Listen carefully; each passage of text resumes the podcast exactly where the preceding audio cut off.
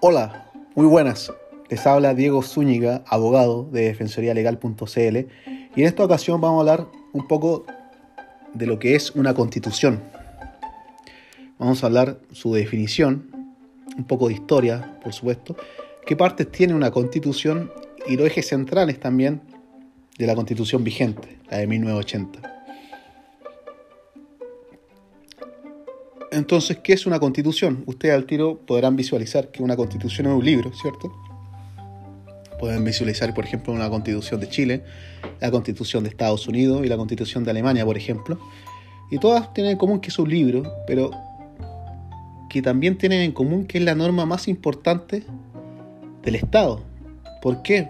Porque establece y organiza los diferentes poderes de este y resguarda y asegura un número determinado de derechos que se consideran fundamentales. Por eso que constitución viene etimológicamente de, constituere, constituir, que significa organizar, estructurar, ordenar, configurar. Pero una definición más acabada aún de lo que es una constitución podríamos señalar que es la norma superior que organiza y estructura el poder del Estado y lo limita para garantizar derechos y garantía de las personas. Podríamos ejemplificarlo a través de una imagen, por ejemplo, que el poder del Estado se materializa en las manos, ¿cierto?, con hilos, cuyos hilos están atados a una persona. Obviamente el Estado controla el actuar de las personas. Es inevitable. Podemos verlo ahora en el tema de la pandemia, a través del estado de excepción constitucional, con la prohibición o vulneración, algunos dicen, pero es la restricción de la libertad de reunirse, de transitar, etc. Pero que esa sería una excepción, pero que en general estos hilos se cortan cuando se vulnera, cuando se transgrede los derechos fundamentales las garantías o derechos que son fundamentales para la, Constitución, como es el derecho a la vida, el derecho a la libertad de prensa, libertad de culto, al derecho de propiedad, libertad económica, entre otros. Por ende, este poder no es discrecional, tiene ese límite, ese contrapeso. Haciendo un poco de historia, nos damos cuenta que la primera constitución a nivel eh, internacional, la primera constitución de la historia, universal, si se quiere decir, es la constitución de Juan Sin Tierra del año 1215. Constitución que se estableció, ustedes se dirán, en una monarquía, sí, pero que este monarca sufría de una impopularidad mm, avanzada, por lo que se vio obligado a pactar o contraer este pacto social con la nobleza y respetar ciertos derechos. Obviamente este no lo respetó, pero los antecedentes quedan ahí, que fue la primera constitución del mundo. Durante toda esa época, hasta antes de 1800, se estaba viviendo un oscurantismo a nivel de la civilización entera, por lo menos a nivel occidental. Pero al final, en toda la urbe se vivía un oscurantismo de, en la cual todo iba envuelta o todo iba a girar o todo giraba en torno a lo que era la fe, a todo lo todo lo que era la superstición. Estamos hablando de una cosmovisión del teocentrismo. Dios era el eje de, la sociedad y no las personas. Las personas estaban en segundo o tercero o cuarto escalafón y aún existían eso en aquella época, la esclavitud y los diferentes segmentos de una sociedad, si se quiere decir, que iba desde el monarca, que era representante de Dios, los clérigos, la nobleza y los siervos o los parias, como quieren llamársele. Por ende no existían derechos, las personas no se, no se abocaban su pensamiento en ellos, sino en Dios. Esto fue así hasta el 1800, de una corriente que se llamó el despotismo ilustrado, donde el rey seguía ejerciendo su poder de manera discrecional, pero empezó a, surgir una chispa de, ideas que se llamó la ilustración. La ilustración se refiere, o básicamente la podemos definir, como que cada decisión que toma una persona está guiada por la razón. Y aquí podemos ver el cambio, el cambio de switch, si quieren llamarle. Respecto a que ahora lo más importante, el eje central de la sociedad no era Dios ni la superstición. El eje central eran las personas. Una cosmovisión del antropocentrismo. La persona, el individuo, era el eje central de una sociedad. Por ende, se preocupó más de sus derechos. Grandes autores contractualistas como eh, Jean-Jacques eh, Rousseau, eh, Hobbes, Locke, entre otros, Voltaire, establecieron este, este, estas ideas. Y cuyo punto más álgido fue la Revolución Francesa, donde se pactó los derechos del hombre y se despojó de la monarquía que reinaba en aquella época para que hubiese la primera constitución que iba a marcar lo que es el constitucionalismo de aquella época. Muy importante. Otra, otra corriente posterior a esta que es de relevancia es el neoconstitucionalismo, que esto fue en 1945 a propósito de la Segunda Guerra Mundial. ¿Por qué dirán ustedes? Porque en aquella guerra se transgredieron a, destajo los derechos fundamentales de las personas. Genocidio, homicidio por raza, por religión. Hubo una transgresión tremenda de los derechos fundamentales. Y lo que proponía esta corriente es una mayor protección a los derechos fundamentales, pero que sea a través de un rol más activo del Estado para la protección eh, de estos. Posteriormente, la otra corriente que tenemos actualmente es el constitucionalismo latinoamericano, donde lo que propende es la integración de los distintos eh, derechos, de distintas culturas, de distintos sistemas económicos de nivel latinoamericano y sobre todo esta cooperación entre los distintos pueblos también llegue a los pueblos precolombinos de cada uno de los países. Algunas constituciones de nuestro eh, continente contienen, este, este, este, contienen disposiciones referentes a esta corriente del constitucionalismo latinoamericano. Bien, dicho esto, querida gente,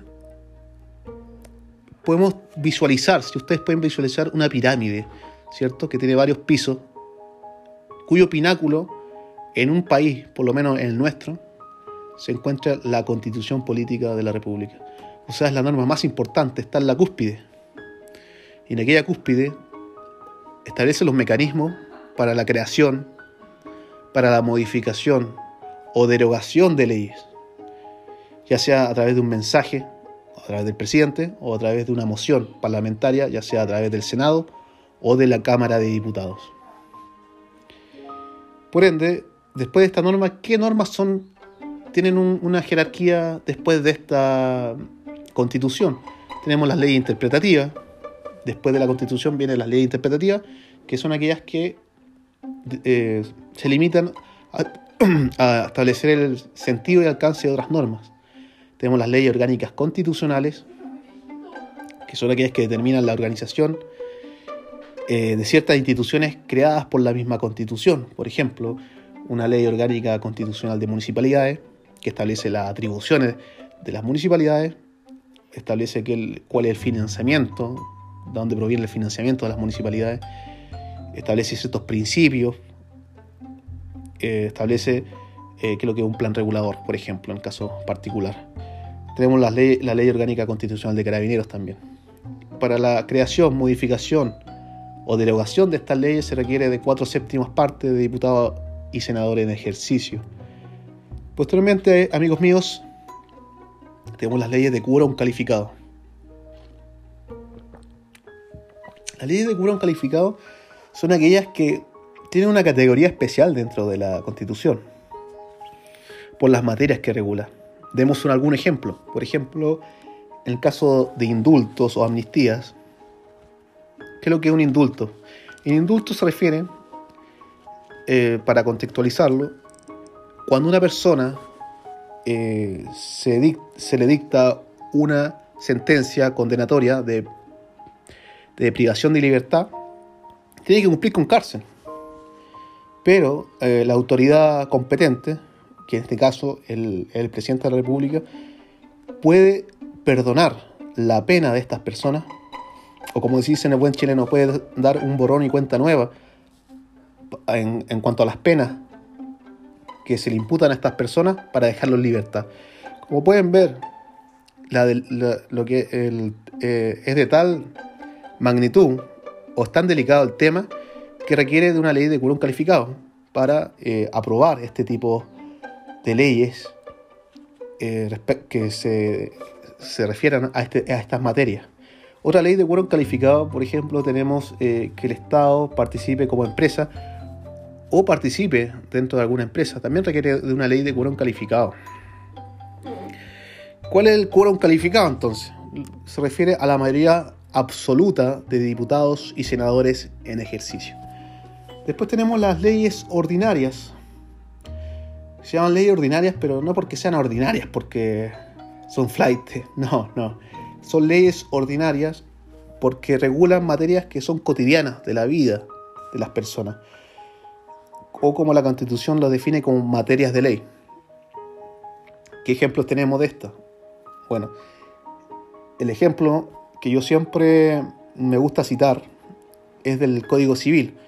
Es un código que regule, regula todas las actividades, casi todas las actividades cotidianas de las personas en el ámbito privado. Me refiero, por ejemplo, a, los contratos, por ejemplo, el contrato de una compra-venta, eh, arrendamiento de predio rústico, predio urbano, eh, establece el tema eh, hereditario, los testamentos, albacea, temas de familia, el matrimonio, eh, la afiliación, temas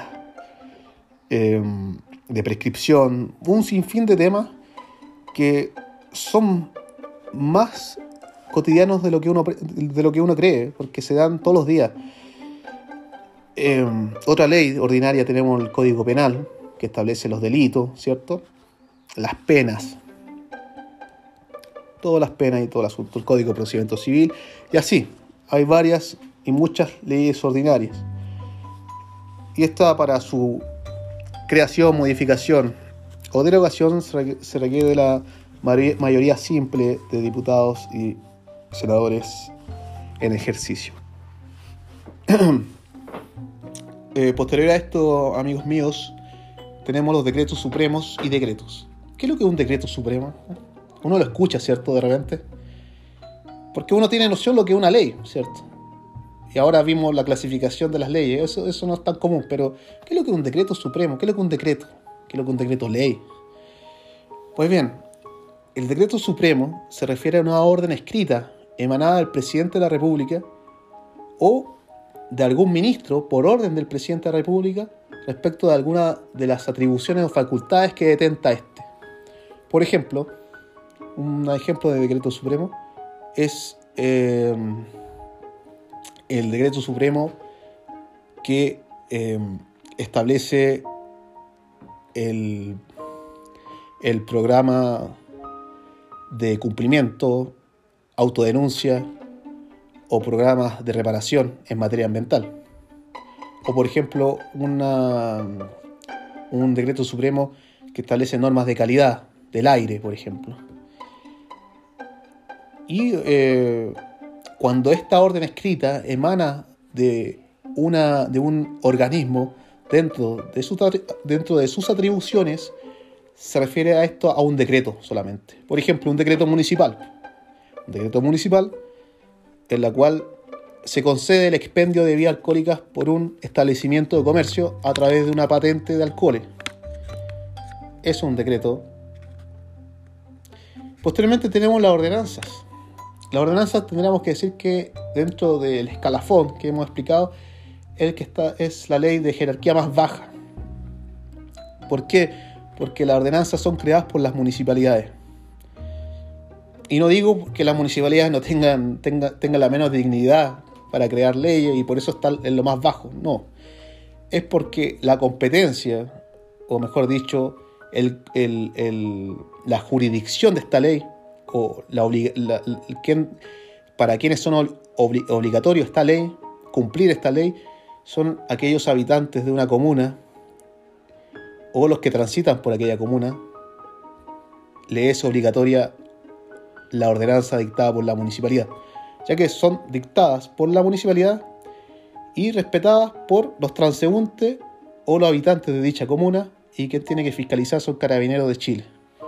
Por ejemplo, una ordenanza que pueda ser más transversal en todas las comunas sería la, de tenencia responsable de animales o la que está actualmente por eh, la emergencia sanitaria, como sería la ordenanza de portar eh, mascarilla, por ejemplo.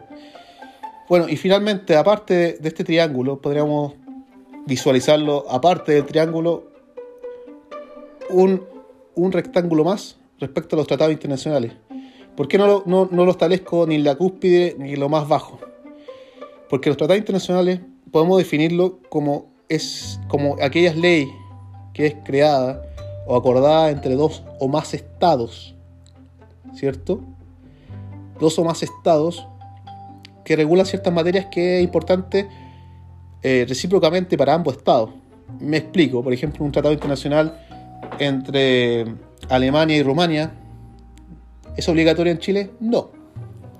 Pero ¿qué pasa si es un tratado internacional acordado entre Chile y eh, Jamaica? ¿Es obligatorio? Hay que distinguir, ¿cierto? Porque primero tiene que ser reconocido por Chile y tiene que ser ratificado para que tenga fuerza obligatoria en nuestro país. Y para hilar más fino, pero sin entrar en detalle, los tratados internacionales eh, se puede clasificar tratados internacionales autoejecutables o no autoejecutables.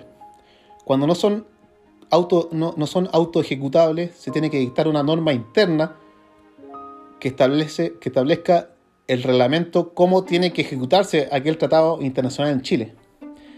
Y cuando son autoejecutables, se refiere que establecen todos los supuestos para que se cumplan en un país. Obviamente, si es autoejecutable y es ratificado por Chile, es ley y es obligatoria para todos los habitantes de la nación. ¿Qué pasa? algunos hay discusión porque algunos dicen, hoy los tratados internacionales están al nivel de la Constitución, están al mismo nivel. Otros dicen que es una norma inferior, que no puede estar nada está sobre la Constitución. Y otros más avisados dicen que está sobre la Constitución. No vamos a entrar en detalle en la discusión, pero es muy entretenida. Para los que quieren, pueden seguir eh, estudiando, pueden seguir revisando y es muy entretenida la discusión. Eh, pues bien, ¿qué partes tiene una constitución? La constitución tiene una parte orgánica, ¿cierto? Que organiza los poderes públicos. Tiene una parte dogmática, que es la que define eh, la constitución o la que la distingue con otra constitución. Por ejemplo, con respecto a los derechos fundamentales. Establece la idea de derecho, principio. ¿Claro?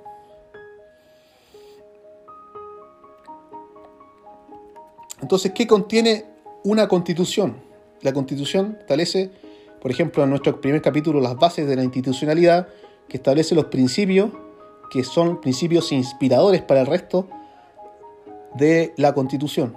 Establece también normas de nacionalidad y ciudadanía, por ejemplo, si una persona nace eh, acá en Chile y los papás son extranjeros, o viceversa. Eh, instituciones como tan, tan antiguas como el Jus Sanguinis o el Jus Soli, establece los, los derechos y deberes constitucionales en su capítulo tercero aquí están los, derechos fundamentales, establece eh, normas fundamentales respecto sobre el gobierno y en general sobre el poder ejecutivo, en donde establece eh, cuáles son los requisitos para ser presidente de la República, eh, cuáles son sus atribuciones, ¿cierto? quiénes son los ministros de Estado, entre otras cosas. También lo mismo pasa con, con, el quinto capítulo respecto al Congreso Nacional, cómo está compuesto el Senado, la Cámara de Diputados, cuáles son sus atribuciones, tanto individual como en conjunto. respecto también el capítulo sexto, respecto a las normas fundamentales del Poder Judicial, que es lo que es jurisdicción, la facultad de conocer causas civiles, criminales, de resolver y hacer ejecutar los juzgados, le pertenece a todos los tribunales de la nación, ¿cierto? Y el que está en la cúspide del Poder Judicial es la Corte Suprema, quien tiene la superintendencia direccional, eh, o sea, directiva, correccional y económica de todos los tribunales de la nación. Normas fundamentales del Ministerio Público, que sabemos que es el ente persecutor de los delitos, que lo realiza de forma exclusiva en nuestro país. También normas sobre el Tribunal Constitucional, muy importante, porque es un contrapeso al poder que tiene el Estado. Normas respecto al servicio electoral, justicia electoral, ¿cierto? Contraloría General de la República también, en el capítulo décimo. Muy importante porque también es otro contrapeso respecto a los actos administrativos que emanan de las distintas instituciones públicas, como sería, por ejemplo, las municipalidades, entre otras. Bueno, y también establecen normas en el último, no, no, no el último capítulo, en el capítulo décimo primero de las Fuerzas Armadas de Orden y Seguridad Pública y normas fundamentales respecto al Banco Central, que también es otro órgano que es muy importante para la actual constitución porque es un órgano autónomo, ¿cierto? Y eminentemente técnico. Indispensable para qué? Para la estabilidad de la moneda y que sabemos que no tenía que haber un entrecruzamiento entre lo que es el Banco Central y el gobierno de turno respecto a algún tipo de para financiar algún tipo de gasto público porque sabemos que las consecuencias serían la inflación, entre otras cosas. Por eso es importante que el banco sea descentralizado y autónomo.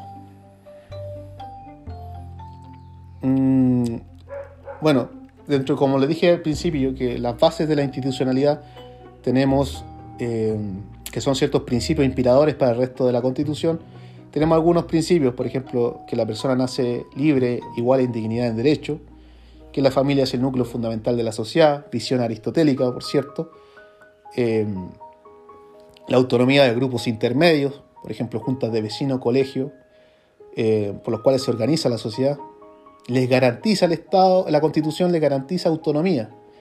También tenemos el principio de servicialidad al Estado, donde el Estado está al servicio de la persona humana y no al revés. Y por ejemplo también tenemos el principio de subsidiariedad, que el Estado va a intervenir siempre cuando eh, el, particular lo requiera. Este, este, principio de subsidiariedad lo podemos encontrar en, por ejemplo, en el tema energético en Chile, el tema de la electricidad, donde sabemos que todo lo que es generación,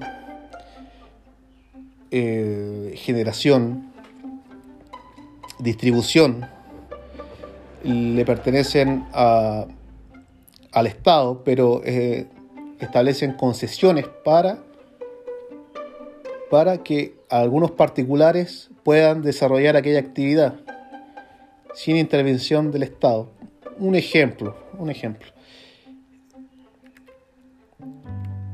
Bueno, entre otras cosas, por ejemplo, Chile es un Estado unitario. Chile es una república democrática. ¿Qué significa que eh, sea un país unitario, Chile, distinguiéndolo, por ejemplo, de un, de un, país federal como Estados Unidos, donde existen, tengo entendido, 52, 54 estados, donde cada uno tiene sus normas. Por ejemplo, en Oklahoma se, puede fumar eh, o, se, se puede consumir cannabis, y en Texas, que es un estado más conservador, no se puede. Claro, porque es un Estado federal y cada Estado tiene sus propias normas, tiene sus propias leyes. A diferencia de que Chile, que es un país unitario, donde solamente hay un centro de poder que se distribuye a lo largo de toda la extensión de la República, en la cual una, una ley que se dicte en Santiago va a ser obligatoria para todos los habitantes de la nación. Claro está. El Estado de Derecho también, que se tiene que respetar mucho acá, que se refiere a la subordinación que tiene que tener la Constitución y las leyes, eh, los diferentes estamentos públicos tienen que someterse a la Constitución y las leyes, muy vinculada al principio de legalidad. Bueno, y la probidad, probidad y transparencia, muy, muy importante también, señores. Y así seguimos avanzando, eh, mis queridos amigos, hasta el punto de cuál, cuál es el catálogo que existe actualmente en nuestra constitución de los derechos fundamentales. Yo los clasifico en derechos individuales o clásicos, o libertades y derechos sociales. Actualmente tenemos el derecho a la vida, el derecho al debido proceso, a la libertad de desarrollar cualquier actividad económica, 19 número 21, derecho a la propiedad, libertad de conciencia, igualdad ante la ley, eh, libertad eh, de enseñanza, derecho a reunión, libertad de expresión, por ejemplo. Algunos derechos sociales tenemos eh, derecho a la seguridad social, muy, muy discutido el último tiempo, el derecho a la protección a la salud, el derecho a vivir en un medio ambiente libre de contaminación. ¿Cómo se protegen esta garantía? A través de una acción que se llama, o algunos dicen recurso, se llama acción o recurso de protección, que es una medida cautelar de urgencia para restablecer el imperio del derecho, o sea, restablecer a la normalidad el respeto a estas garantías que he nombrado, que son actualmente 26 numerales que hablan de derechos fundamentales dentro del artículo 19 de nuestra actual constitución. ¿Qué regula la constitución respecto a la separación de poderes? Ya hablamos del poder ejecutivo, poder legislativo y el poder judicial, qué es lo que hace cada uno, Sabemos que el Poder Ejecutivo, el Gobierno y la Administración del Estado corresponden al Presidente de la República, quien es el jefe de Estado. El Poder Legislativo, ya hablamos, que es el Congreso Nacional, en la cual está compuesto por el Senado y la Cámara de Diputados, y que ambos concurren a la formación de leyes. Y finalmente el Poder Judicial, que tiene el poder jurisdiccional para conocer eh, todo tipo de causas, em, de todo tipo de materia, o sea, los tribunales tienen la facultad exclusiva para el conocimiento de todos estos temas legales. Bueno, ¿y qué, tenemos con respecto al control? Porque sabemos que hemos hablado de la parte dogmática, qué es lo que es una constitución, cuáles son los derechos fundamentales, cómo están integrados los, diferentes eh, poderes del Estado. Pero llegamos a un punto respecto al control que tiene la constitución el control sobre los distintos poderes. Por ejemplo, eh, ¿quién controla la legalidad y constitucionalidad de ciertos actos del Estado, por ejemplo? Y en ese caso tenemos que responder la Contraloría General de la República, es el primer control de la Constitución. ¿Por qué? ¿Qué, es lo que controla? Controla la legalidad de los actos de administración de los diferentes estamentos públicos. Por ejemplo, que se dicte un decreto municipal o se dicte alguna ordenanza que no, está no es contrario, eh, o sea, es contrario a derecho. ¿Quién tiene la facultad de fiscalizar esa, e, e, ese instrumento? Es Contraloría. Claro. O eh, por un tema también de, eh, tema de plata, si quiere decirse, tema de cuentas, en la cual participan estamentos públicos obviamente también está Contraloría. ¿Qué hace el Tribunal Constitucional? Para ejemplificar este, este punto, tenemos que considerar que cuando entra en vigencia una ley, no quiere decir que esta va a, tener, va a ser vigente para toda la eternidad. Pueden encontrarse situaciones que una ley que está en vigencia pueda eh, vulnerar o transgredir, transgredir algunas de las garantías que hablamos anteriormente y tendría un, control de constitucionalidad. ¿De parte de quién? Del Tribunal Constitucional, en la cual puede declararla inconstitucional y así derogarla, eliminarla de nuestro eh, ordenamiento jurídico. Eh, así podemos ver que es un control bien eficaz que tiene actualmente nuestra constitución. ¿Por qué es importante esta separación de poderes al final? ¿Qué queremos, qué queremos encontrar, qué queremos evitar, mejor dicho. Evitar la concentración de poder. Y es por eso que en nuestra, nuestra actual constitución no solamente separamos los poderes, sino también tiene, tiene que haber un control. Y como dice el buen chileno, tiene que haber un buen rayado de cancha. Porque no pueden ser los mismos quienes gobiernan, quienes hacen las leyes y quienes las hacen cumplir. Y como tampoco no pueden ser los mismos quienes establecen los controles para que ellos se respeten. Eh, bueno, eso por hoy, eh, mis queridos amigos. Nos vemos en otra ocasión con otros temas más fascinantes, ojalá, que este. Y nada, eh, nos vemos, que estén súper bien.